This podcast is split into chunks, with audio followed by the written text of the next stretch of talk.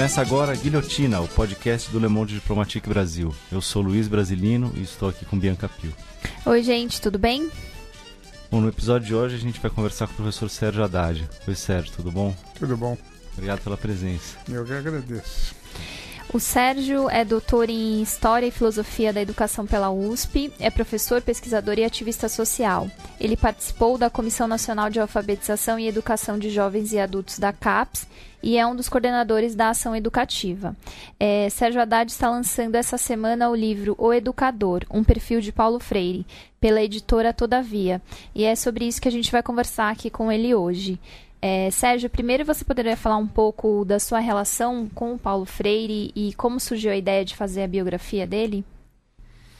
Bom, é, minha relação é, começou por ideias, porque eu ainda, quando estava no secundário, é, e o Paulo Freire estava fora do país, já estava exilado, é, eu fiz um curso sobre o método Paulo Freire.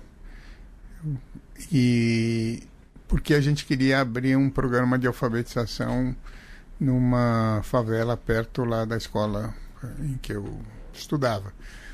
Então, é, foi aí que eu tive o primeiro contato, é, inclusive na casa do Franco Montoro, né, que era da democracia cristã, né, foi um foi da democracia cristã, né? E foi governador, etc. E tinha contatos com Paulo Freire via, vamos dizer, é, democracia cristã. Né? Paulo Freire já estava no Chile nessa época. Uhum. Depois, é, eu vim ter contato, assim, conheci é, o Paulo mais pela PUC, que eu era professor da PUC e, e nós fomos colegas lá e eu cheguei a convidá-lo para acompanhar um projeto que a gente desenvolveu com seringueiros no Acre há muitos anos atrás e ele ficou muito interessado e, e a gente foi conversar com ele, ele deu algumas dicas de como trabalhar com alfabetização em situações é, onde você tem pouco material impresso, né, no meio da mata e tal. E, e foi muito interessante. Ele quis conhecer, a gente teve um diálogo importante e tal. E a gente tinha uma relação de, assim, de conhecidos, não era nem de amizade, mas de conhecidos. E quando foi, quando a Erondina ganhou a prefeitura, e ele foi convidado a ser secretário, ele chegou a me convidar para fazer, para coordenar a parte de educação de adultos lá. Mas eu não pude aceitar, infelizmente, porque teve, foi muito interessante, inclusive esse esse trabalho que foi realizado a partir da, do, do Paulo como secretário, mas eu não tive oportunidade. Bom, então foram esses contatos é, que a gente teve, em, vamos dizer, em, em, eventos na área de alfabetização de adultos e de escolarização de adultos. É, nós tivemos presentes, enfim, esses uhum. contatos, vamos dizer, de professores na época e de ativistas, vamos dizer, mais. Então, a ideia de fazer uma biografia, ela nasce é, do fato de que havia muita coisa publicada no, no, a respeito do Paulo, mas não havia uma, uma biografia é, de peso, eu diria, uma biografia extensa. Há muita coisa escrita e há compilados de documentos organizados, com textos, etc., mas não uma biografia de maneira é, contínua, né, que pegasse a a vida desde o princípio até agora.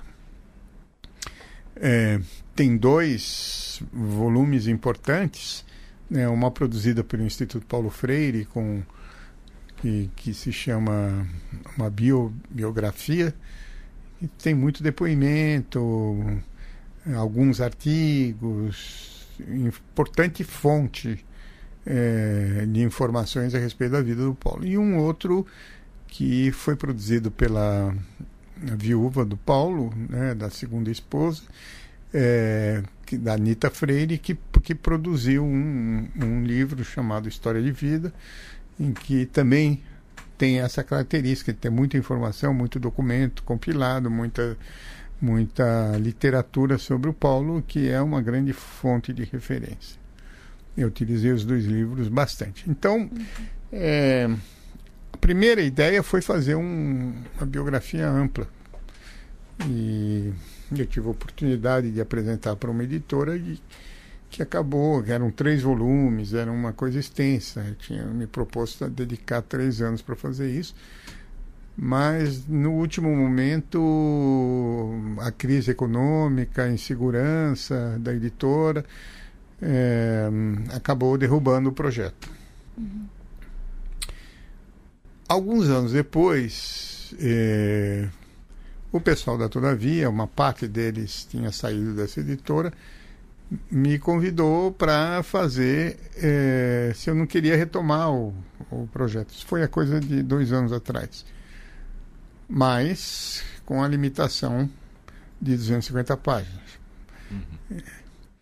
Eu pensei bastante e achei que valia a pena é, por vários motivos. Primeiro, porque o, o Paulo estava voltando a ser mencionado de uma maneira é, pouco, vamos dizer, verdadeira, né, né, nas polêmicas que apareciam na sociedade brasileira, em que ele passou a ser, é, de repente, o centro de um debate na área de educação, mas com muito, muito pouca informação, né? com muita desinformação, aliás. E, então, isso me estimulou a fazer. E, em segundo lugar, porque é, eu achava que era um, um, debate que deveria ultrapassar o campo dos educadores, das educadoras, etc. E, por isso, a editora é uma editora de literatura, fundamentalmente, e isso me seduziu bastante para poder justamente é, atingir outros setores que não os, apenas os, a, o pessoal da educação. Então, é, a, isso também acabou dirigindo um pouco o formato do, do livro, porque ele é um livro mais leve, ele é um livro, ele não é um livro de literatura, porque ele é uma biografia, mas é um livro mais leve, de fácil leitura, justamente para informar as pessoas quem foi o Paulo. Qual é uma história do Paulo. Por que, que ele, o que, que ele fez, onde ele foi, etc, etc, e, e o que que a vida e a conjuntura podem explicar daquilo que ele produziu em termos de livros e pensamento. Então. Essa é a ideia básica do, do livro. Uhum. Eu topei e passei aí, foi ótimo, porque eu passei quase dois anos estudando sistematicamente o Paulo, né? E isso é um prazer muito grande.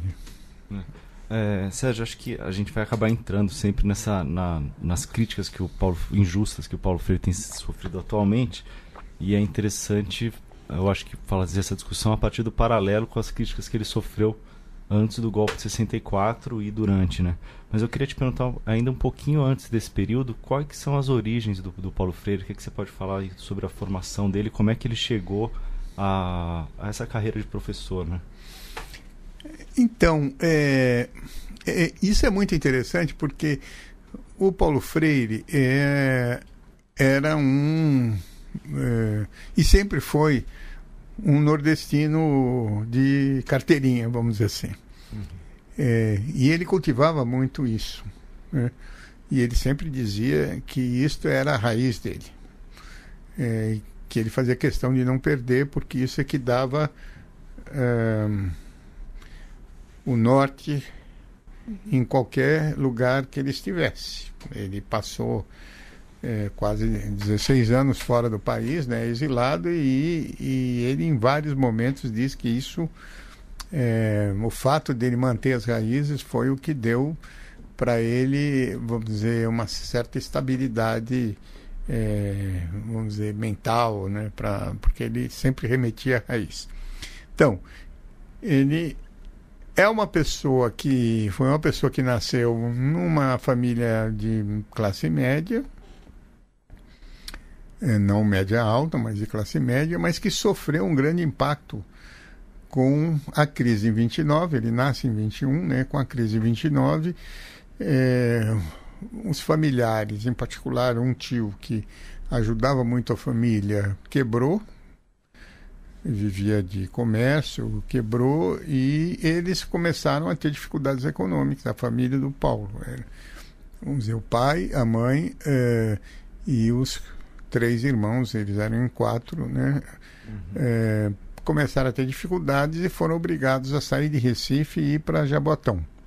Tomaram essa decisão de ir para Jabotão porque era uma cidade próxima a Recife, mas era uma cidade é, cujo custo de vida era mais baixo e eles conseguiam segurar. E o pai dele também tinha perdido emprego. Então, militar, né? é, o pai dele era ele era militar é, e sofreu um acidente, foi reformado, né? E vamos dizer passou, diminuiu, vamos dizer, o soldo dele, né? Uhum. Na medida em que ele se retira da carreira, diminui o soldo e isso cria um problema também financeiro. Uhum. E ele vai falecer também logo depois, quando o Paulo tinha lá seus 14 anos, 13, 14 anos, ele vem a falecer, o que resulta que a mãe dele é que vai assumir essa responsabilidade de criar os quatro filhos e ainda pequenos e tal, é, em Jabotão, é, fazendo uma série de trabalhos, tentando eh, receber uma renda a mais para fazer para sustentar a família.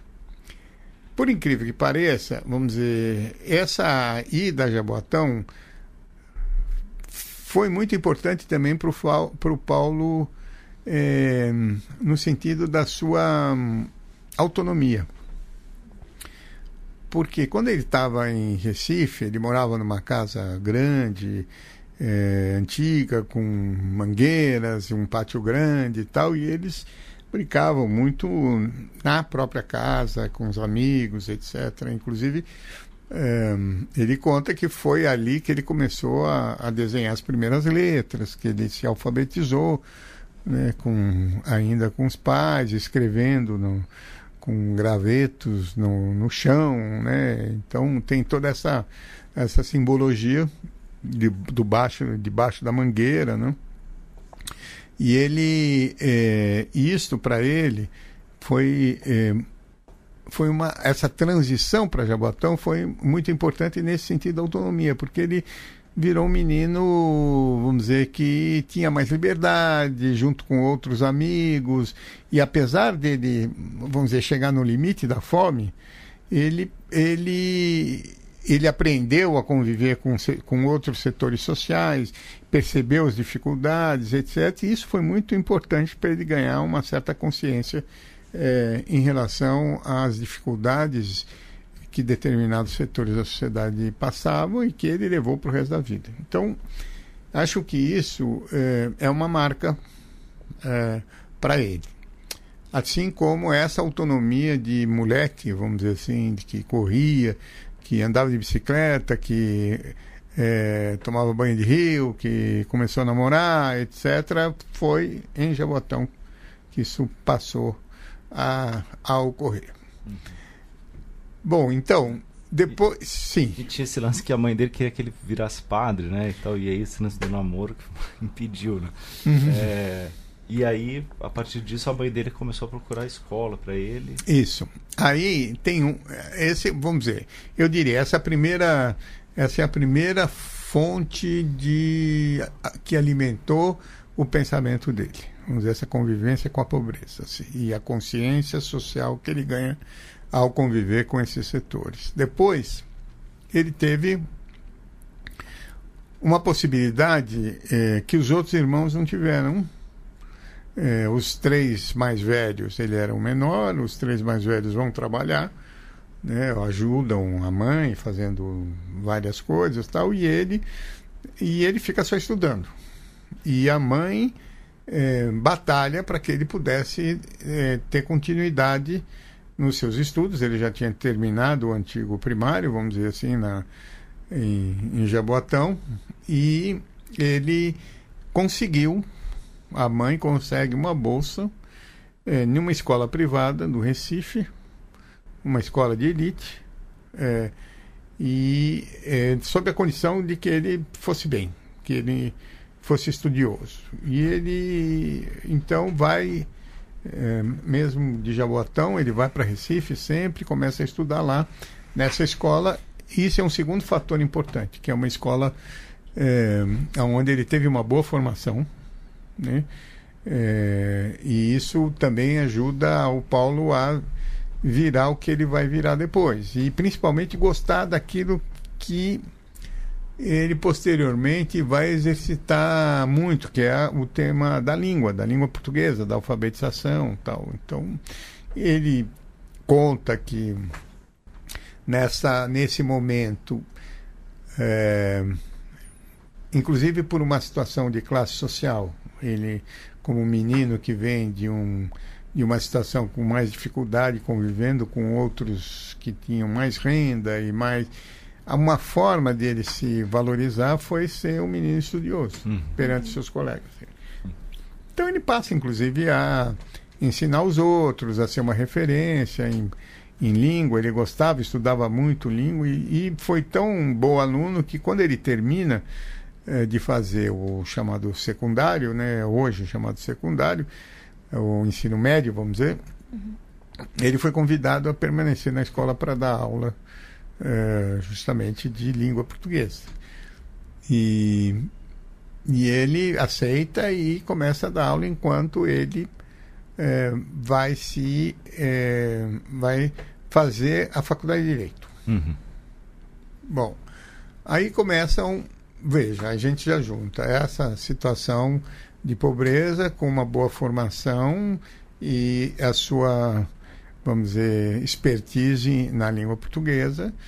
É, ele vai fazer direito porque, na verdade, não havia um, uma alternativa para ele, né, para a área de humanas. Ele vai fazer direito. E é, quando ele está terminando o curso de direito, enquanto isso, ele ele está dando aula, ele é, trabalha aqui, dá aula particular, etc. E enquanto ele conhece a Elsa, a primeira esposa, né, é, uhum. vai se casar com ela durante esse período em que ele está estudando é, para direito. Quando ele termina a faculdade, um colega dele que é, da própria escola, etc., também advogado, tal, o convida a ir trabalhar no SESI, estava abrindo né, um serviço é, social da indústria estava abrindo um, uma superintendência lá em Recife e ele foi convidado então a assumir um, assumir não a trabalhar no setor de educação ele logo vai assumir, assumir a coordenação desse setor mas ele vai trabalhar ali uhum. bom é, esse, esse aí ele vai começar a experimentar muito do trabalho que vai virar referência no futuro. É vai interessante notar que é um caminho meio natural, assim, né? Não é uma não são decisões que ele toma, assim, decisões grandes. Assim, eu vou fazer um curso de pedagogia, então não, ele, ele, ele acaba virando professor porque convidam ele. E porque ele, ele gosta. trabalhar, ele gosta. Sim. E ele ensinava os colegas e tal. E ele sempre gostou muito de educação. Ele tinha na vida, as referências dele são as professoras é, que o alfabetizaram, que ajudaram muito a, a, que ele aprendesse, a se desenvolvesse né, no plano escolar. Então, então, isso marcou bastante.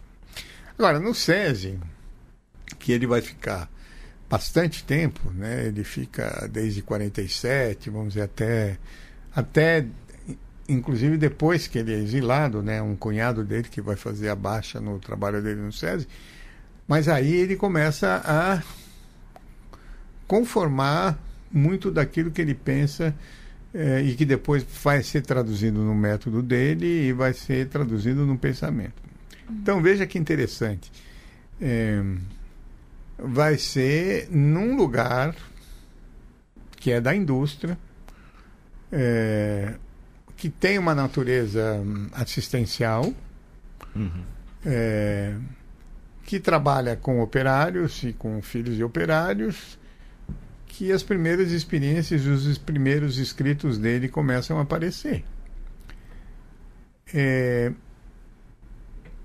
e aí ele vai ter uma influência muito grande de amigas dele da área de assistência social que o orienta a trabalhar sempre é, na lógica de não, de não do atendimento individual, né, do, do assistencial, mas sempre do pensando no coletivo, no atendimento de grupos, de trabalhar com os pais, de trabalhar na coletividade, pensando que a realidade social é uma realidade muito mais ampla do que o indivíduo, que se você não é, se focar apenas no indivíduo, você não abarca toda, todos os fatores que, vamos dizer, impactam a vida das pessoas. Uhum. E ele começa então a trabalhar com grupos de pais e mestres. E aí ele já desenha essa ideia de que a educação de adultos é mais ampla do que a escolar. É, ele já começa a trazer os pais para dentro da escola. Já é uma, uma importante novidade né, da participação dos pais nas orientações da própria escola. É, ele começa a trabalhar com grupos, né, que vai ser essa ideia dos círculos de cultura que posteriormente ele vai desenvolver. Aí ele está experimentando isso, né? Então, esse vai ser um período muito enriquecedor do ponto de vista do pensamento pedagógico dele. Uhum. Sérgio, deixa eu te interromper aqui. Claro. Porque, é, porque uma coisa que me chamou a atenção no livro é que não tem uma, uma militância política em nenhuma organização dele. É, nesse, ao longo da vida também, mas nesse momento em particular. É, por que, como é que você entende esse caminho que o, que o Paulo Freire tomou? É interessante porque nem ele nem era um, vamos dizer, nem nem na, na ação católica ele vai trabalhar, porque essa é uma outra influência grande que ele teve, né? O cristianismo, a mãe dele era católica, o pai era espírita, ele segue a, vamos dizer, o, o- a religião da mãe, né? Apesar dele não ser uma pessoa religiosa, ele é um, ele sempre disse isso, eu sou um, um crente, né? Eu sou uma pessoa de fé, não sou uma pessoa religiosa nesse sentido é, mais de ir à igreja, de acompanhar a, a vida eclesiástica da igreja. Ele não vai fazer isso. Ele é uma pessoa que vai é, mas que vai trabalhar na base da igreja, numa pastoral, ele desenvolve algumas coisas. Então, eu diria assim, a atividade social dele é, vem desse campo pastoral, que ele vai exercer, e depois dos movimentos de cultura popular, quando ele vai se integrar, isso já na década, no final da década de 50 e 60, nos movimentos de cultura popular que tinham identidade, vamos dizer, mais à esquerda Uhum. com Miguel Arraes, né? é, e algumas coisas que ele particularmente não tinha relação, mas vamos dizer, mais que os cristãos mais progressistas tinham, é, com é, as ligas camponesas, com, com as pastorais, com é, os movimentos estudantis daquele. Então ele navegou, eu diria assim, entre todos, porque ele é uma pessoa que pensou um jeito de trabalhar com o povo. Ele trouxe uma metodologia de trabalho e um pensamento de trabalho, né, junto com essa metodologia, que era uma coisa que as pessoas estavam buscando. Então, e que juntava muito essa ideia de cultura e educação. Porque os movimentos de cultura popular tinham essa pegada muito forte da cultura, né, de de serem espaços de trabalho que de todo tipo de manifestação cultural que as pessoas faziam na rua, em espaços cedidos, em, em comunidades, em, eh, em sindicatos. Havia um grande movimento na sociedade muito forte nesse sentido. Eh, o movimento estudantil, a UNI, também com, passou a fazer muito trabalho no plano cultural, né, inclusive utilizando o teatro, né, com, Uhum. é, que também vai ser, vai disseminar no país inteiro.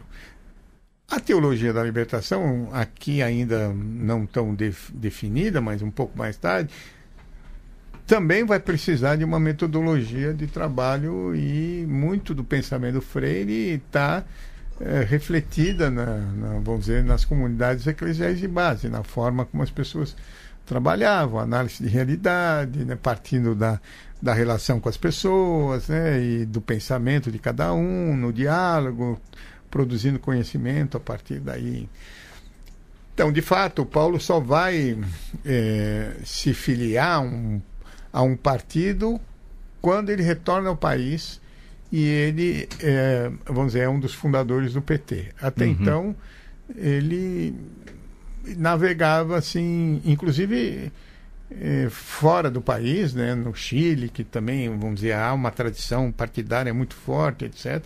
Ele não se identifica, né, é, com, vai trabalhar na democracia cristã, vai trabalhar, mas ele, o que não quer dizer que ele não tenha uma postura política, né, é, uma identidade socialista, eu diria, né, uma pessoa muito crítica ao, ao capitalismo, mas é, ele estava olhando sempre para a base, né? Ele não estava olhando muito é, para as uhum. instituições políticas de uma maneira geral.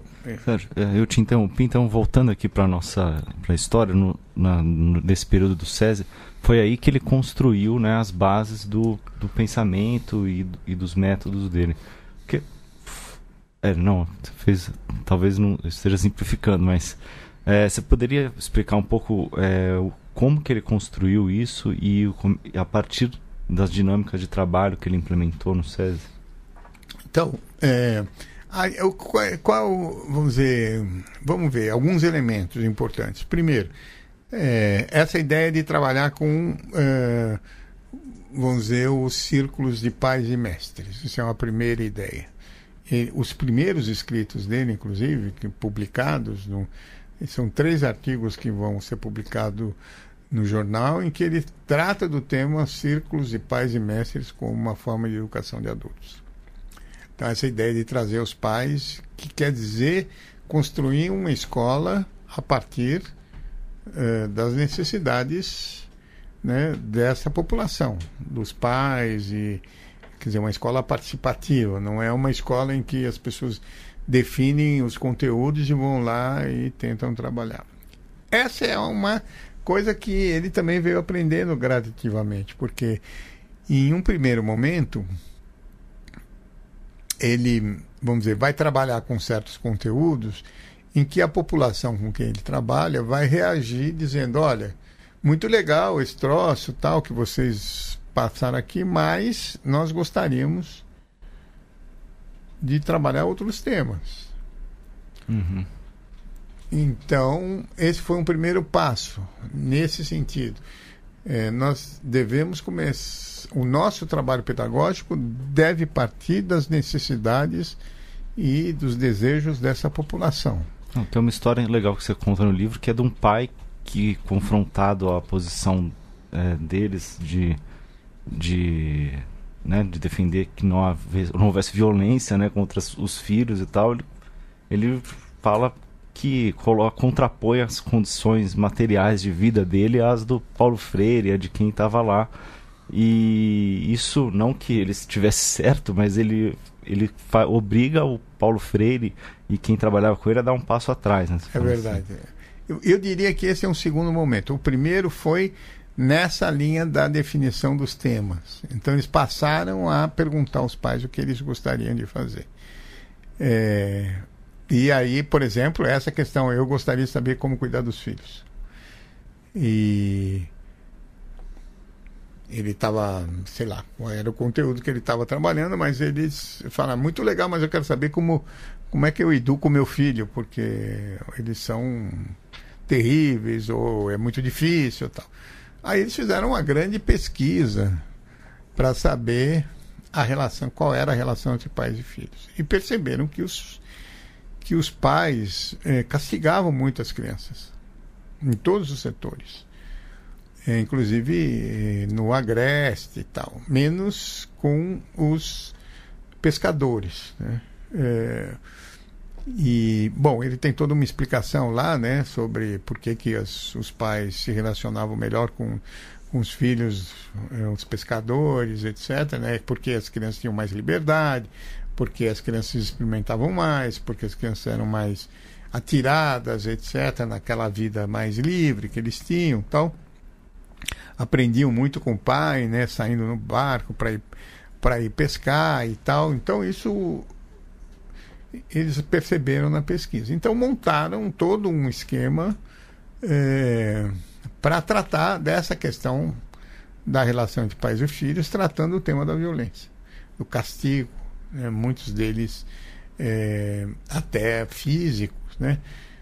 Então foi nesse momento então que um pai levanta e, e diz isso para ele, olha, muito legal essa pesquisa, e mas o senhor precisa. Eu, eu fico imaginando um pouco a sua condição, né? Um pai vai dizer para ele: o senhor deve ter uma casa muito boa, o senhor deve ter uma casa em que seus filhos têm, cada um tem o seu quarto, cada, é, cada dois tem o seu quarto, o senhor deve ter um lugar é, para trabalhar, é, um escritório cheio de livros, e o senhor chega em casa à noite, provavelmente seus filhos já tomaram banho, já o jantar está pronto, o senhor vai lá é, com, jantar e conversar com seus filhos e depois vai se retirar, vai trabalhar no, nos seus escritórios, etc, etc. E, ele contrapõe, falando, no meu caso, eu moro num cômodo, eu tenho vários filhos, eu chego em casa cansado depois de um dia de trabalho, aquela molecada gritando de um lado para outro e tudo com fome, etc. E não tem jeito, se eu não der umas uns tapas nas crianças e mandar eles dormirem, eu não tenho condições de poder dormir para acordar no dia seguinte cedo, continuar a trabalhar, etc, etc. Então, isso causou um impacto muito grande nas, na, vamos dizer, no pensamento do, da equipe. E é interessante porque é um segundo passo. O primeiro foi na definição dos temas, mas o segundo passo é, a partir do tema, conhecer a realidade das pessoas é, em relação a esse tema que ele. Ou seja, ir a campo, né, ir nas comunidades e perceber da onde que essa questão nasce para eles, o porquê, etc. Esse é um passo significativo para a montagem do método dele. Porque quando, alguns anos depois, ele vai no contexto do movimento de cultura popular, onde, vamos dizer, um estava ensinando arte, outro estava ensinando teatro, outro estava é, ensinando como fazer aqueles bonecos de Olinda tal. O tema da alfabetização aparece, ele fica muito preocupado em criar uma metodologia que incorporasse essa experiência de pensar a educação a partir da base das pessoas, a partir do conhecimento dos temas, dos problemas das pessoas, quando então ele formula esse método que posteriormente vai ser aplicado em angicos, em várias partes, etc. Então, essa como, né? É, basicamente isso, né? Você é, chega na comunidade, você define quais são as questões principais, como é, visitando essa comunidade, conversando com as pessoas, indo no bar, indo na escola, indo na igreja, conversando e percebendo quais são os temas desta realidade, quais são os problemas dessa realidade. A partir daí, então você define os temas principais. E a partir daí você define quais são as palavras dentro desse tema que te ajudam a discutir essa temática. É, e a partir de cada palavra dessas, que nos círculos de cultura onde ele convivia, ele começa a fazer um debate é, sobre temas é, diretamente ligados à, à, situação dele.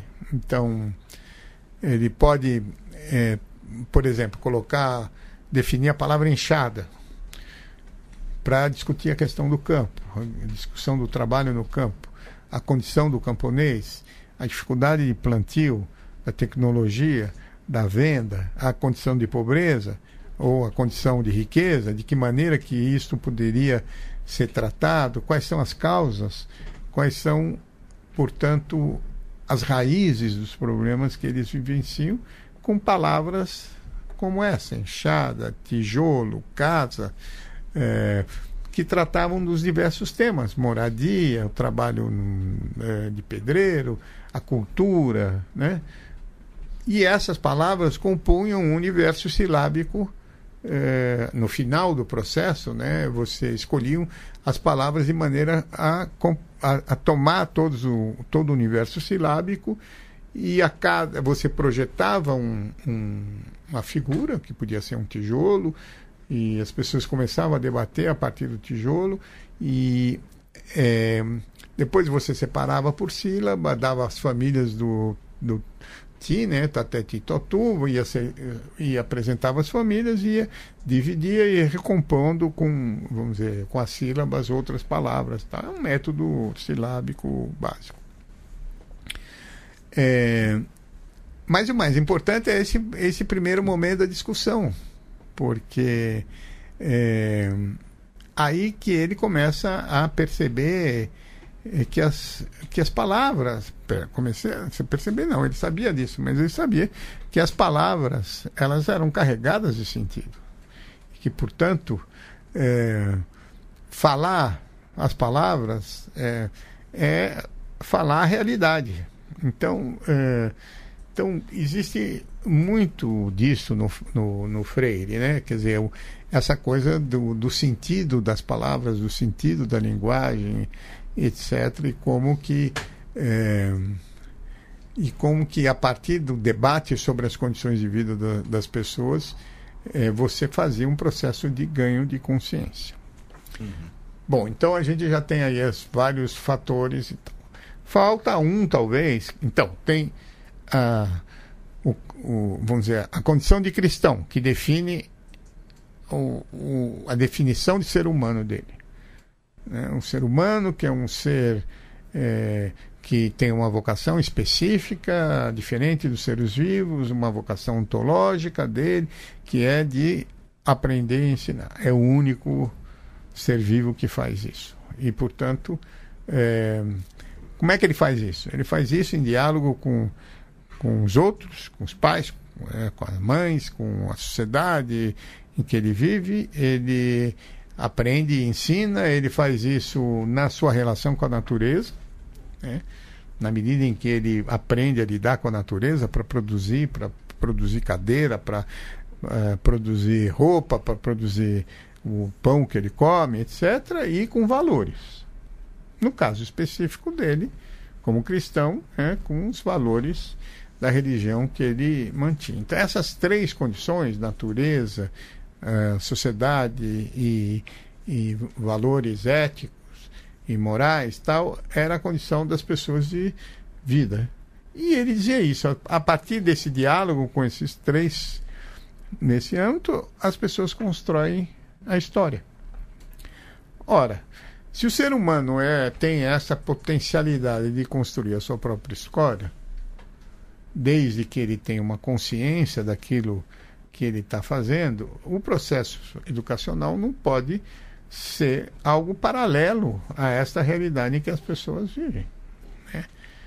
É, por isso que todo o método dele é um método em que você mistura o tempo todo o sentido político da educação com o conteúdo que você educa.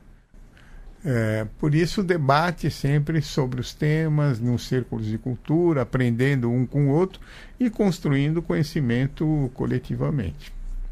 Muito bem. Um, acho que um último aspecto importante sobre isso é a leitura de realidade que ele fazia. É, claro que também tem a questão da democracia, também tem a questão da consciência, né? ele tem toda uma análise de que maneira que as pessoas ganham consciência, né? Mas ele tem uma leitura da realidade que é uma leitura é, muito baseada no nacional desenvolvimentismo naquela época. É, ele era, foi muito influenciado pelo ISEB, né? e que e tinha um grupo de intelectuais com, que influenciaram muito, né? O Guerreiro Ramos, o Álvaro Vieira Pinto, são pessoas que produziam conhecimento naquela época e que tinham uma perspectiva política muito definida, que, que basicamente diz o seguinte: olha, nós estamos passando por um processo de desenvolvimento muito rápido, Lembre-se que estava saindo do período do Juscelino, né? 50 anos em 5, um, processo de substituição de importações, industrialização, um, uma urbanização, processo de urbanização muito grande e tal. E, ele, e a leitura, vamos dizer que ele dizia dessa realidade é assim, olha, as pessoas estão ganhando consciência de uma nova conjuntura a partir desse processo de é, desenvolvimento. Se antes as pessoas viviam numa situação isolada, com uma consciência ingênua, no campo, em que não tinha uma dimensão efetiva da realidade como um todo, esse processo de urbanização, esse o fator de desenvolvimento que vem ocorrendo no país, isso tem produzido um processo, um despertar da população sobre é, uma, uma possibilidade de diálogo e de participação desse desenvolvimento. Mas ele vai dizer o seguinte: porém, isso não é automático. Se não houver uma intervenção política e educacional no sentido de passar desta consciência que começa a se despertar para uma consciência crítica que vá às raízes dos problemas, que discuta as raízes dos problemas, essas pessoas, a população de uma maneira geral, vai ser marginalizada nesse processo de desenvolvimento. Veja que interessante. O que ele está dizendo é o seguinte: se essas elites não incorporarem essa população, mais uma vez, essa população, aproveitando essa oportunidade, elas serão marginalizadas.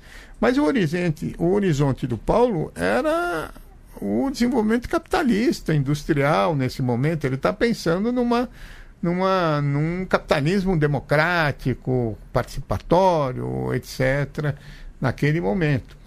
Em, inclusive, em vários setores ligados ao Partido Comunista naquela época eram críticos, inclusive, à própria posição. Ele não se alinhava com essa, eh, com essa corrente que dizia, enfim, que era importante, que era uma oportunidade para um processo revolucionário nesse momento pré-64 de turbulência política tal. Então aí entra esse outro elemento que é a análise que ele fazia daquele momento histórico e da importância que ele tem, né? Uhum.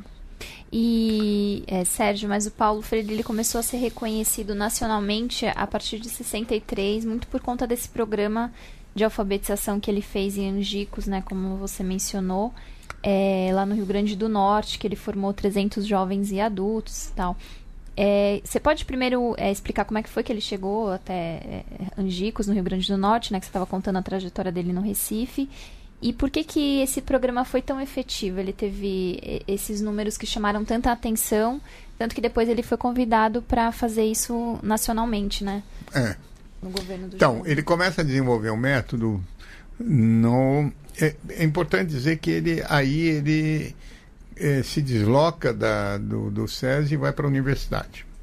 Bom, tem toda uma história como ele chega na universidade. Mas o importante é que ele vai para uma secretaria de extensão da universidade, o serviço de extensão é, da Universidade do Recife, na época, chamava Universidade de Recife, e ali ele começa a fazer as primeiras experiências de alfabetização.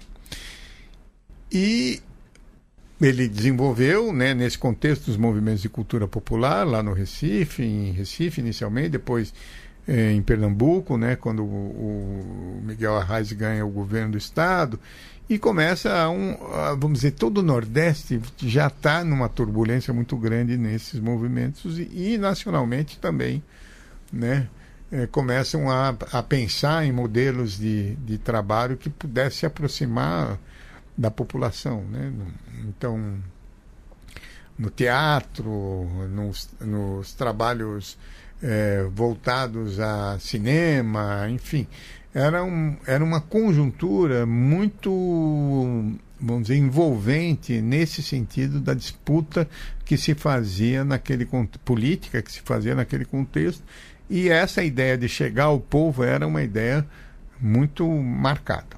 Então, o Paulo, com o seu método, eh, trouxe essa possibilidade. Começa a fazer isso no Serviço de Extensão Cultural, é, da, da Universidade de Recife e de, daí ele começa a fazer então é, assessorias nesse trabalho. Vai fazer é, em João Pessoa, né? É, vai fazer no Rio Grande do Norte, que tinha o Djalma Maranhão, que era um prefeito progressista, ele começa a ajudar o trabalho e veja, por incrível que pareça, ele vai trabalhar no governo do Rio Grande do Norte, convidado por Aloysio Alves, da tradição tradicional família Alves, né, do Rio Grande do Norte. Ele é convidado por esse governador, que é um que é um jovem governador, mais conservador, etc., que queria fazer frente, inclusive, ao Djalma Maranhão, que estava com esse projeto de pé no chão se aprende a ler. E eles é, bom, e ambos seriam candidatos, né? E, portanto, cada um trabalhando na sua base. E o Aloysio convida o Paulo a fazer esse trabalho é, em Angicos, que é a sua base política do governador. E, portanto, vamos dizer, e financiado pela Aliança para o Progresso que era uma ajuda norte-americana. Ou seja, é, o imperialismo é, que tanto se é, era denunciado naquela época esteve presente no financiamento, vamos dizer. Era uma aliança do imperialismo com, com a oligarquia. Com a, com a oligarquia do, do, E o Paulo aceita fazer isso e vai. É, e sempre dizendo assim, olha, se me deixarem, se me derem liberdade de trabalhar, eu não me não me importa, eu vou fazer o meu trabalho político, educacional, etc. E ele fez. Como estava em disputa política, né, o, o, governador é, fez uma amplíssima propaganda do que estava sendo feito em, em. Mais do que isso, convida o presidente da República para dar a última aula. E o Jango, né, o presidente, vai lá e dá a última hora e fica muito impressionado com o que ele viu. É... E o convida então a fazer uma grande campanha de alfabetização no país inteiro usando o método. E aí então ele vai para ele vai para Brasília, começa a trabalhar, visitar todos os estados, né? A fazer capacitação para o método, etc, etc. E ele já passa a ser uma pessoa conhecida nacionalmente e em algumas situações também internacionalmente de gente que foi lá estudar angicos, né? Estudar, dada essa, essa campanha, vamos dizer assim, que foi feita em cima. É muito interessante, tem no YouTube, quem quiser ver é, o, chama, acho que As 40 Horas de Angicos. É um filme. Sim, a gente coloca. É um filme é, muito interessante, que é um filme de época, né? Então. É, e tem toda uma perspectiva é, também muito atrasada, sob o ponto de vista é, do trabalho de alfabetização, até contrário ao que o Paulo pensava, dizendo essas pessoas que eram cegas de letras e que agora vão conseguir fazer, construir a sua realidade através do método de alfabetização e toda uma visão assistencialista do trabalho, então tá, tá lá marcada, né? São tempos de com muitas contradições. E o Paulo vai ficar famoso e logo depois, é, com o golpe militar em em 64, ele vai ficar um período mais escondido, depois ele vai ser preso duas vezes, fica 40 dias entre as duas na prisão e tal, responde a inquéritos dentro da universidade e também dos militares, e finalmente ele vai ao Rio para responder um, a um outro inquérito militar, é, e de lá ele então pede asilo na Embaixada da Bolívia e começa, vamos dizer, a transição para o período do exílio, em que ele fica, vai ficar em vários países né, durante esse período. É, uma coisa que eu queria perguntar, Sérgio, é que, enfim, ele ficou mais famoso e por isso, inclusive, deve ter virado alvo do, do governo militar, né? Então, é, essas críticas que hoje as pessoas fazem, sei lá, o nosso ministro da Educação, uma das primeiras coisas que ele falou foi criticar o Paulo Freire, enfim. Essas críticas da direita, extrema-direita, elas não são novidades muito por conta disso, né? No, no regime militar ele já foi alvo. Mas eu, eu, lendo o livro, uma coisa importante que eu achei de destacar é que no contexto o, da ditadura tinha uma questão é, do voto das pessoas analfabetas ser proibida, proibido. Então, talvez o medo justamente dessa elite era que essas pessoas se alfabetizassem e passassem a votar. Não sei. Acho que era importante você comentar um pouco é isso, né? Se tinha esse potencial de alterar a correlação de forças políticas, ou enfim, que era um dos temores do, das elites, né? Pois é, ninguém, ninguém vai preso porque está alfabetizando, né? Então, é, eu tenho um, até um caso que eu conto, né, de que ele, quando está preso, um, um, um, dos carcereiros lá o convida para fazer um, fazer um, projeto de alfabetização que tinha muita gente analfabeta presa e ele vai dizer gente eu estou preso por causa disso né então é, o que, que impactou? Né? Primeiro porque era muito rápido, 40 aulas, né? 40 horas, e, e as pessoas se alfabetizavam. Que ele posteriormente vai criticar isso. Vai criticar, não, vai superar, vamos dizer, essa posição. Isso não é o tema mais importante. Mas talvez na época fosse justamente por isso que você está dizendo, Bianca porque as pessoas é, que não sabiam ler e escrever não podiam votar. Então, dá rapidamente o direito de voto a essas pessoas acostumadas com o voto de cabresto, para quem sabia ler escrever, ou é, a não participar dos processos eletivos, de repente, muito rapidamente podia é, ter uma quantidade muito grande de pessoas votando. Mas não era só isso. Quer dizer, votar, aprender a ler, escrever, ter o direito de voto, mas com uma consciência crítica, né? É, vamos dizer, são gente, são pessoas que entrariam no mercado do voto, eu diria assim, com consciência da sua realidade, dos problemas, passando 40 horas discutindo as principais questões da vida deles, com as raízes dos problemas, as soluções. Isso não interessava as elites. É, você pode até dizer, bom, mas uma pessoa alfabetizada pode ser um melhor é, empregado, porque ele vai aprender melhor as coisas, ele pode estudar, não sei o quê, mas uma pessoa alfabetizada, consciente das suas limitações, das suas, dos seus problemas políticos e da forma como você pode lutar para resolver os seus problemas, isso era um perigo.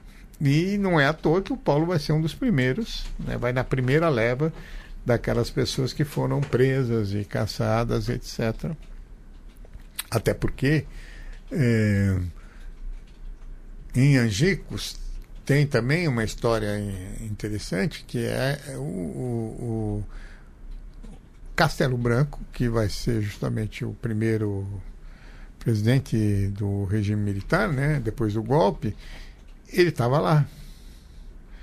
Uhum. E, é, e o comentário dele era foi muito crítico, dizendo, olha, vocês estão criando cobras. Né? Aqui, vendo o método, vendo a fala das pessoas, vendo. E isso certamente deve ter influenciado é, muito vamos dizer, os militares a não manter o Paulo Freire aqui. É, bom, então, ele vai ser acusado de comunista, vai ser acusado de não conhecer os métodos de alfabetização, é, que é uma outra coisa é, muito ridícula, né? Porque no inquérito policial ele ele vai ser perguntado o tempo todo sobre que métodos ele usa, se ele conhecia, se ele não conhecia, etc. E depois a conclusão é que ele não conhecia os métodos, enfim. É, tudo isso serviu um pouco para justificar a, o que ocorreu com, com, com ele para justificar a prisão dele, né? E, e o acusar de comunista, de acusar de estar a serviço, vamos dizer, de interesses internacionais e tal. Né? Então, de fato, Bianca, isso é, marcou muito esse, esse momento. Bom, e aí, Sérgio, com o golpe militar começa o período de exílio do, do Paulo Freire, que, como você falou antes, dura quase 16 anos, né? É, depois de uma rápida passagem na Bolívia, que acaba sofrendo um golpe militar lá também, né? Ele é obrigado a sair de lá também e acaba indo para o Chile, é, num período pré-Allende, né? É, o que, é que você pode falar desse período, do trabalho dele lá desenvolvido? Pode-se dizer que nesse período ele fez, ele realizou um projeto, colocou em prática um, o trabalho que foi interrompido aqui no Brasil? É, ele deu continuidade o Paulo sempre dá continuidade, é interessante. Por onde ele passou, ele, ele sempre foi aprimorando essa base que ele desenvolveu nessa primeira fase da vida dele e, e vai incorporando novas teorias, novas práticas, etc. Ele é muito coerente com aquilo que ele pensa, nesse sentido. Ele sempre foi muito coerente. Ele vai aprendendo, vai mudando, vai incorporando novas teorias, vai experimentando, né? e sempre ligada à prática. E o que acontece no Chile é que, primeiro, depois desse período inicial de muita muito difícil, porque a família ficou aqui, ele passa pela Bolívia, não, tem o golpe, ele não se dá bem, ele tem que sair, vai para o Chile e tal. É, ele depois de um tempo ele consegue uma estabilidade, porque ele tem um emprego, ele tem salário, um bom salário, ele a família chega, ele se acomoda, ele começa a ter um, um ele tem um grupo de amigos que vem do Brasil, né, que foram do Brasil para o Chile, exilados. É, a casa dele é uma casa sempre de muita, muito encontro, muito debate, muita conversa, muita discussão política, etc. É, e ele vai, então, ter tempo para acabar de escrever o que ele estava sistematizando já entre uma prisão e outra, que foi todo o trabalho que ele realizou aqui, que ele deu continuidade à tese dele de doutorado, quando ele, vamos dizer, prestou concurso para entrar na universidade. Ele vai aprimorar isso e é, e vai, portanto, produzir o, o, vamos dizer, o livro Educação como Prática da Liberdade, que é um, um dos primeiros é, livros dele que vai ter muita repercussão, em que ele sistematiza um método, em que ele faz uma. Aliás, o, o professor Verfort tem uma, um prefácio muito importante nesse livro que analisa o que ocorreu né, com, com com o processo com Paulo Freire, por que, que ele saiu, o que, que aconteceu, por que, que os, os interesses, ele contrariava os interesses da elite brasileira, dos militares e tal.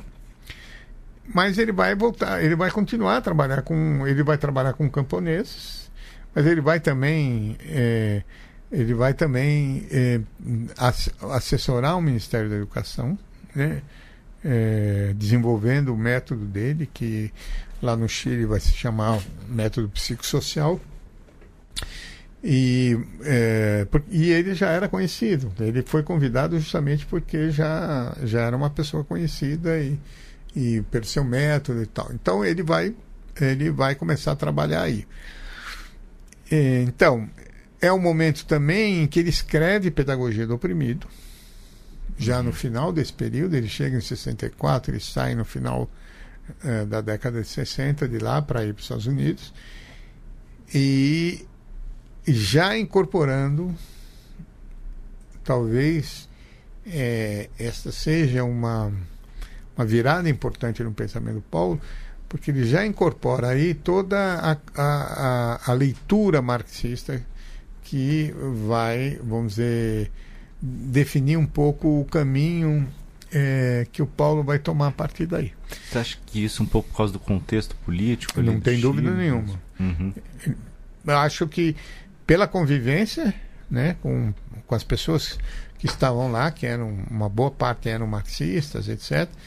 É, pelo, pelo disputa política que havia no Chile, porque o começo da democracia cristã foi uma democracia muito progressista, vamos dizer, foi um trabalho do Frei, foi muito progressista, mas com o tempo a situação da democracia cristã vai se acirrando e ele vai é, e os conflitos vão aparecendo, né? E é, vamos dizer o, o, Partido Socialista do Allende vai crescendo e, e essa disputa também, a aliança que ele vai fazendo, que ele vai debatendo, isso, é, as coisas que ele vai lendo, tudo isso é incorporado no, no seu pensamento. Uhum. É, ainda mais depois de ter sofrido o que ele sofreu aqui com o golpe no Brasil, né? Eu acho que uma compreensão de que é, o trabalho dele está inserido no contexto político também, que ele tem adversários.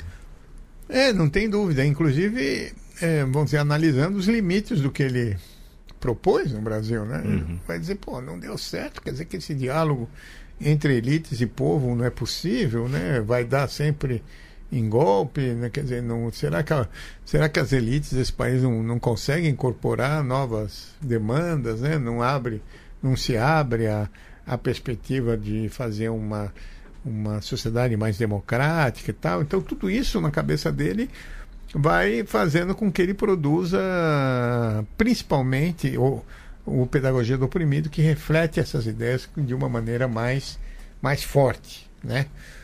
ele já não fala em elite e povo, ele vai falar em, em, oprimidos e opressores, né? É, ele já, vamos dizer, essa noção de classe já é bem definida tal, então isso está muito refletido no, no, no Pedagogia do Oprimido. Então, esse, eu diria, esse momento do Chile foi um momento de aprimorar o método, é, de escrever, é, de incorporar essa perspectiva marxista é, e de, vamos dizer, já produzir a coisa mais universal do, dos produtos do Freire, que foi o Pedagogia do Oprimido, né, que está, enfim, é, traduzida em mais de 20 línguas e, é, vamos dizer, se espalhou no mundo muito rapidamente. Uhum. Mas só foi publicada nos Estados Unidos. Né, ele não não foi publicado no Chile, foi publicado inicialmente nos Estados Unidos em inglês, primeiro, depois em espanhol, no Uruguai, na Argentina e no Brasil só depois de 76, né, que a, a Paz de Terra, né, o Gasparian toma essa para si essa responsabilidade e publica, né, em, em plena ditadura, né. É, então ele vai, aí ele vai para os Estados Unidos, fica não chega um ano lá. Eh, e nesse período que ele fica nos Estados Unidos, é um período importante para ele, no sentido de perceber, vamos dizer, as contradições da sociedade norte-americana, de sacar o racismo de uma maneira mais profunda, de acompanhar, vamos dizer, projetos que se realizavam nos Estados Unidos e ter uma outra visão da sociedade americana que que vamos dizer que é aquela geração e até a minha geração, vamos dizer assim, né, sempre teve nesse sentido que é uma sociedade que não tem contradições, que são todos são tem essa visão imperialista, que todos são e não é verdade, né? Você tem as contradições dentro da sociedade, para ele foi muito importante. Foi muito hum. importante perceber, e principalmente para perceber né, essa condição do racismo que havia nos Estados Unidos e de maneira tão forte. Bom, aí ele vai. Aí vai para Genebra, vai né? para Genebra Cê, e. Você acha que é nesse período que ele acaba se consolidando, assim, como um intelectual internacional? Ah, não tem e... dúvida. Não tem dúvida. Porque aí ele vai para Genebra e, e, e vai trabalhar no Conselho Mundial da Igreja. O Conselho Mundial da Igreja é uma entidade é, ecumênica que e, junta movimentos, entidades ecumênicas, igrejas do mundo inteiro. Do protestantismo tradicional, né? não pentecostal, mas basicamente do tradicional. E ele vai ser convidado para ir para o mundo inteiro. Uhum.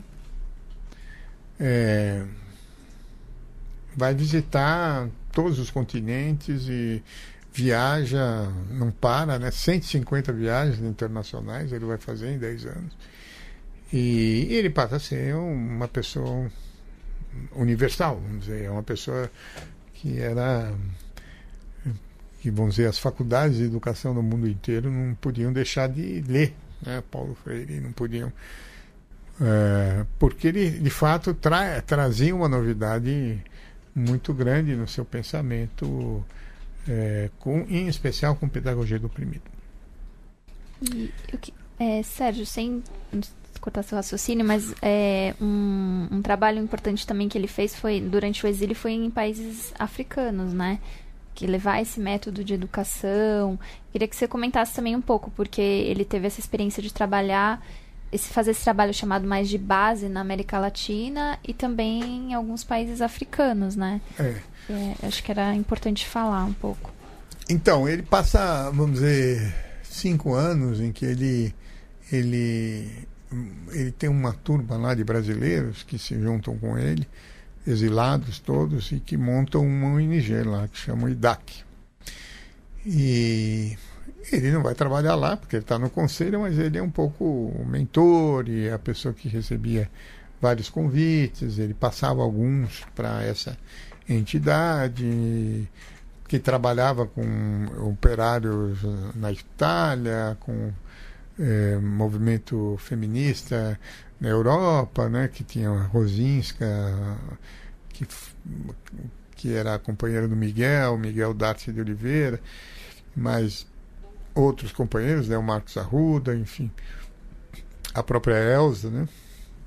Aliás, é, eu acho é, um parêntese nessa trajetória, assim, é muito importante o papel que a Elsa teve no pensamento do Paulo. Né? É, eu ia perguntar também essa questão da influência da, da companheira dele, que inclusive estava com ele nessas viagens, enfim, acho que era importante destacar, é, né? Ela tem uma importância muito grande. Né? É, ela tem uma personalidade, tinha uma personalidade muito reservada, era uma pessoa. É, era uma professora, tinha uma longa experiência de alfabetização.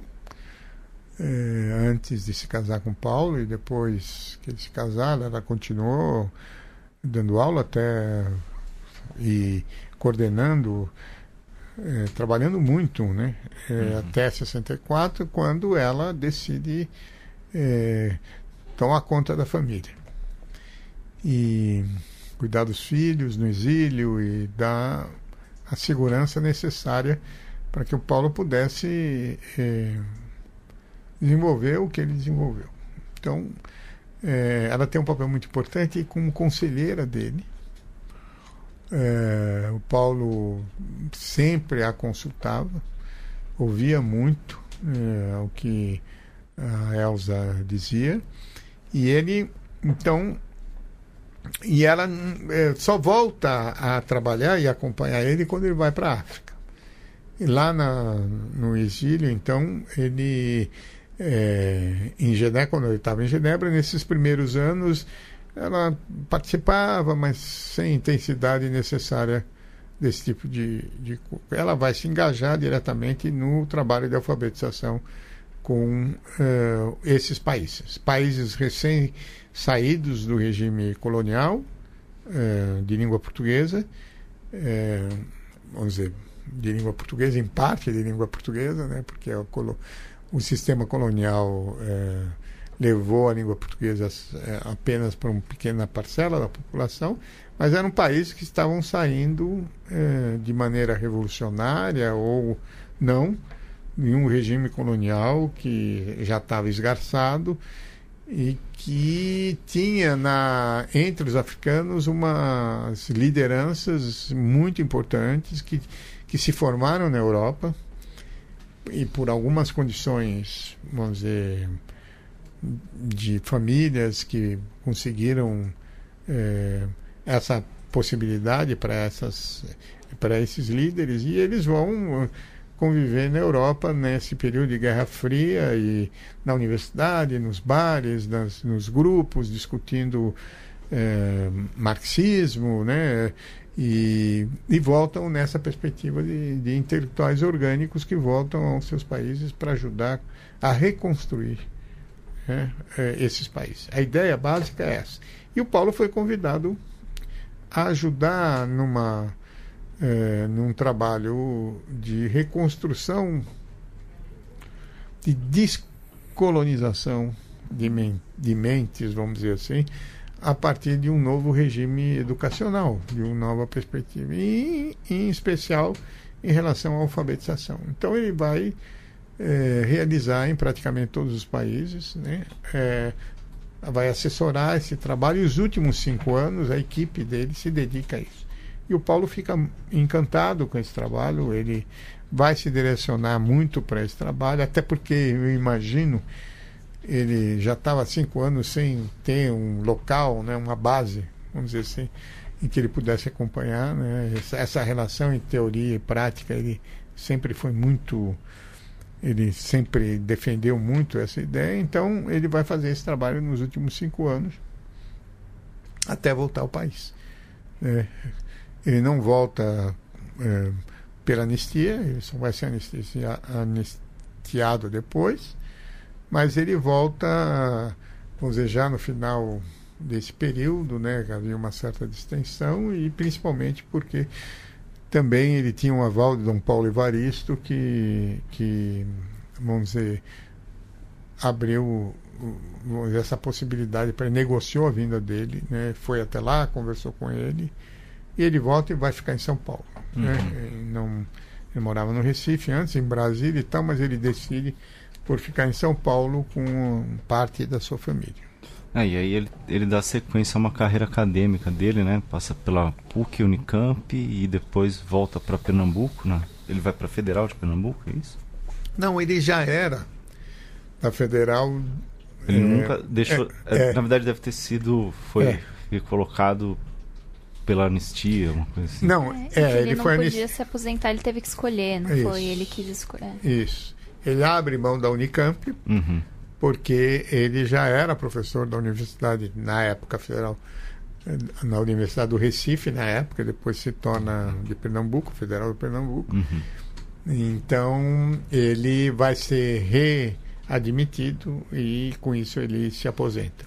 E aí ele estava aposentado já quando recebe o convite para vir trabalhar, ser secretário municipal de educação aqui em São Paulo. É, ele estava aposentado, mas ele continuava a trabalhar na PUC nessa época. Ah, tá. Ele estava na PUC. Ele inicialmente ficou na PUC e na, e na, na Unicamp. Mas ele estava em São Paulo. Estava em São Paulo e viajava o país inteiro, porque ele também tinha esta vontade de reaprender o país. Ele estava 16 anos fora, ele aceitava todos os convites, ele ia atrás, ia conhecer, então reaprendeu o país durante esse período. Aí ele vai ser convidado pela Luísa Erundina a secretária de Educação. E nesse período da secretaria, vamos dizer, ele ficou muito em dúvida inicialmente e tal, mas aí ele, ele acabou aceitando. E até como um principal nome do Partido dos Trabalhadores na área de educação, é, ele se sentiu na obrigação de assumir. Uhum. Apesar é, de toda a demanda que ele tinha, apesar do fato de que ele já estava casado de novo, né? A, a, dona Elza já tinha falecido, ele já estava é, casado com a Anitta, né? A segunda esposa dele, e ele vai aceitar e vai, é, vamos dizer, tentar implantar um trabalho é, importante que foi realizado justamente depois de um período de, de, vamos dizer, uma prefeitura bastante conservadora, né? ele vai assumir, tinha um, ele vai assumir o trabalho de, de, da, da Secretaria de Educação e vai implantar um processo muito interessante de descentralização, de participação dos pais e de programas de alfabetização. Ele traz muita novidade naquele período ele dá o tom, eu diria, até do que seria uma, uma secretaria para um governo eh, do PT, né, do governo popular, como era do governo Erundina, mas sofreu todos os as pressões naturais de quem é secretário de, de educação, mas também não tão naturais quando se pensa eh, na má vontade de eh, ter uma pessoa exilada eh, num governo de uma mulher em São Paulo, nordestina, socialista, que se dizia socialista, numa sociedade conservadora como é a cidade de São Paulo. Então, é, vamos dizer, a má vontade, é, tanto de ex de políticos, de ex-secretários e da própria imprensa, né, vai se tornando cada vez mais evidente e é, as críticas a ele é, vão vão crescendo. E ele não fica até o final, ele abre mão, né? depois de dois anos e, tanto de mandato e de secretaria e passa para o Mário Sérgio Cortella, que era o chefe de gabinete, que termina essa gestão depois. E aí ele vai ter um período muito importante onde ele escreve muita coisa sobre escola, né? É, sobre papel do professor, sobre metodologia, sobre vamos dizer a fase em que ele mais se dedica a esse a essa essa reflexão sobre o, o, trabalho da escola até o falecimento dele. Né? Uhum. Essa é, vamos dizer, a parte. É... Aí ele fica meio. Assim, o Paulo, aí não se fala tanto no Paulo, se estuda pouco nas universidades, etc. E ele é mais conhecido internacionalmente, até que vem essa onda toda né, de, de crítica, como diz a Anitta, né, a esposa. Quanto mais falam dele, mais ele é isso que eu ia te perguntar pra gente terminar, né, é. Bianca? É, porque em 64, a gente fazendo um paralelo com os dias de hoje, ele era efetivamente do governo do Jango, né? É, e hoje em dia, é, as escolas no Brasil, apesar do que diz a, a direita, elas estão longe de, de seguirem, né, de serem, serem freirianas. é, como é que você enxerga isso? E por que que então ele vira alvo tão grande de tantas críticas de todos os lados, né? Se de fato não conseguiu espalhar essa, esse método. É, interessante. É, por que seria, né? Porque eu, é, vamos dizer, a minha primeira reação foi de susto, né? Naquelas manifestações contra a Dilma, em que aparece lá, chega de doutrinação marxista, fora Paulo Freire é, é estranho porque é, primeiro porque é muito contraditório com aquilo que ele pensa. Paulo Freire nunca foi doutrinador de nada. Não, é, ele, realmente, é, o método o dele método é, é o contrário. É o contrário. Né, de, é, de diálogo. Ele nunca disse, nunca, ele nunca foi, ele nunca defendeu um, uma, um, vamos dizer, uma educação partidária, por exemplo. Ele nunca ao contrário, né? Como vocês bem comentaram, ele porque um, um doutrinador é aquele que parte do princípio que o outro é, vai aceitar suas ideias, que não tem opinião própria. Você vai abrir a cabeça do outro, enfiar um monte de ideia e o cara vai sair por aí falando o que você falou. E isso é contrário à natureza humana, né? Uhum. Como ele sempre defendeu, o contrário. Ele é uma pessoa do diálogo, ele então, por aí. Outro tipo de acusação é que, vamos dizer, a escola hoje é assim por causa do Paulo Freire, por isso que ela tem. É, de aprendizado. É, é dada a influência dele. E, e, e, o Paulo ficou fora tanto tempo, né? Muito pouco estudado, inclusive, e, e, é um pouco contraditório com essa ideia de você você você culpa quem não deve ser culpado, né? Que isso é uma, uma vamos dizer, o, a qualidade da escola diz respeito à decisão política, né? Está na mão dos, dos políticos, né? De uma maneira geral, e, vamos dizer, estabelecer uma política de qualidade e tal, né? É, Terceiro que ele é um, é um, um, comunista, assim, como se comunista fosse é, Bom, primeiro, ele até podia ser comunista, mas ele não foi. Primeiro, é uma ignorância das pessoas né, que falam. Em segundo, mesmo que tivesse sido, isso não, isso não, vamos dizer, não é motivo para você banir, vamos dizer, a obra de qualquer pessoa. Né? Eu tenho usado muito esse exemplo. Vamos jogar fora tudo que eh, as pessoas que passaram pelo Partido Comunista escreveu ou publicou, ou, né? o Tiago de Mello, vamos jogar fora toda a poesia dele, as obras dele. Eu, é, então, uh, isso é, um, é um, uma bobagem, porque muita gente passou pelo Partido Comunista e, e não é isso que define o valor e a qualidade do, da obra. Né? Então, eu acho que. E até, vamos dizer, eu diria, esta. A ideia de escrever esse livro da forma como foi feito é talvez para informar melhor as pessoas eu espero que eu consiga esse objetivo, né? E até recomendo às pessoas que não estão numa posição fechada, mas estão querendo saber para argumentar, para poder falar com, com conteúdo, com qualidade, que leia o livro, se informe, conheça um pouco da vida dele. Porque a ideia do livro é justamente isso, é dar dicas para quem quer. Não é para não é para entendidos do campo uhum. da educação. É para quem uhum. quer ter uma visão histórica dele e perceber quais livros foram produzidos, em que momento, e depois aprofundar. Essa, quem quiser, evidentemente, aprofundar, mas ele está voltado a informar a, as pessoas e daí esse tipo de linguagem, né, esse tipo de conteúdo que o livro que o livro traz. Né? Uhum. É, acho que agora vai ficar o convite, né, para quem estiver em São Paulo, o livro O Educador, um perfil de Paulo Freire, vai ser lançado no dia 8 de setembro, que é domingo, a meio-dia e 30, na Livraria da Vila, que fica na Fradique Coutinho, em Pinheiros. E vai ter um bate-papo com o Sérgio e participação da Ma Madalena Freire, né, que é a filha do Paulo Freire. Então ficou o convite para quem quiser, enfim, participar do bate-papo, conhecer o Sérgio e pegar o, o lançamento do livro, né? Hum, legal.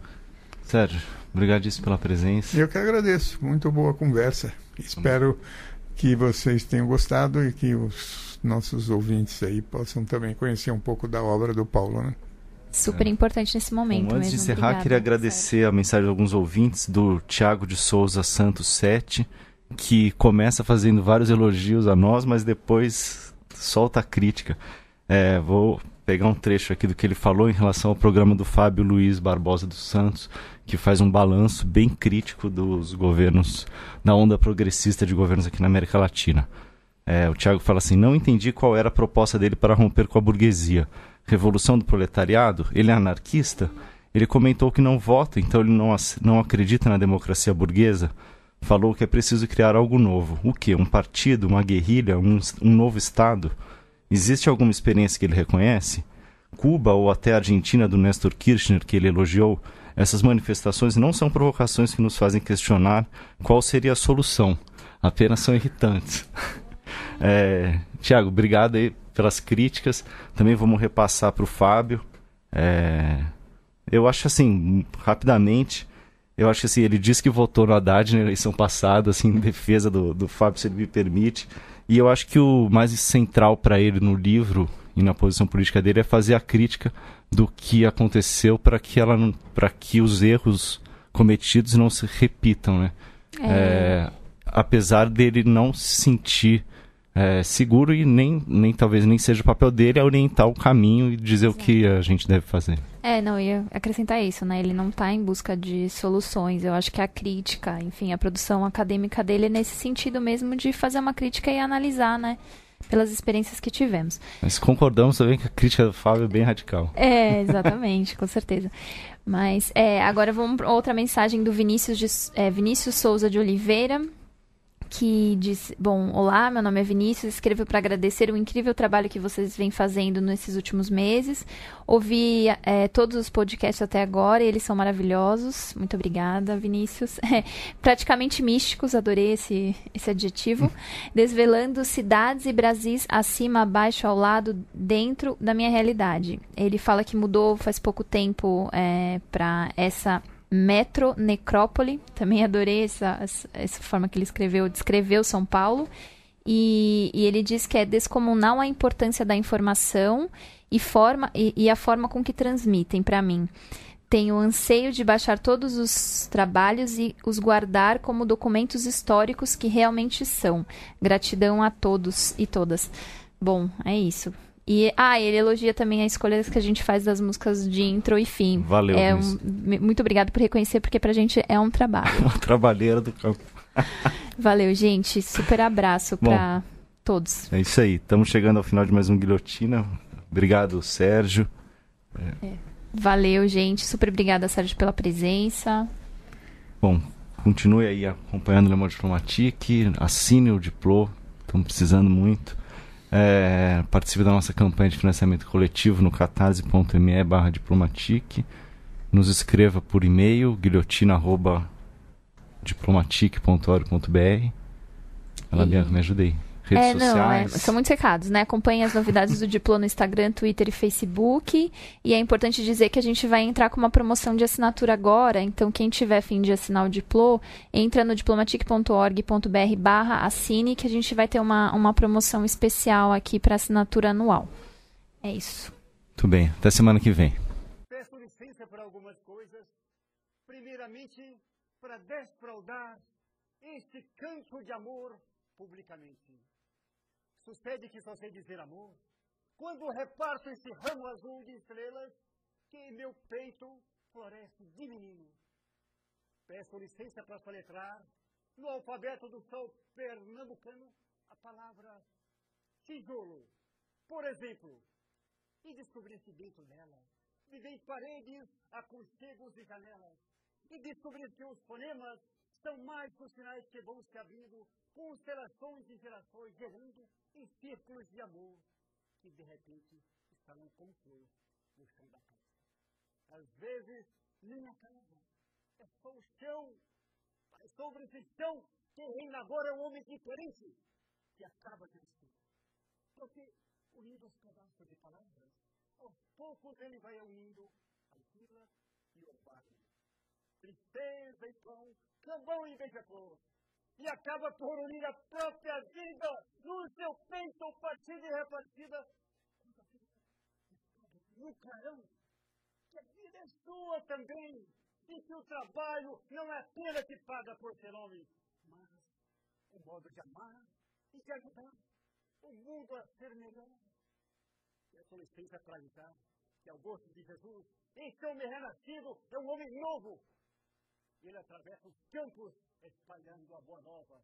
Estamos companheiros a pelejar no limpo, fronte a fronte, contra o bicho de 400 anos, mas cujo céu espesso não resiste às 40 horas de preparação.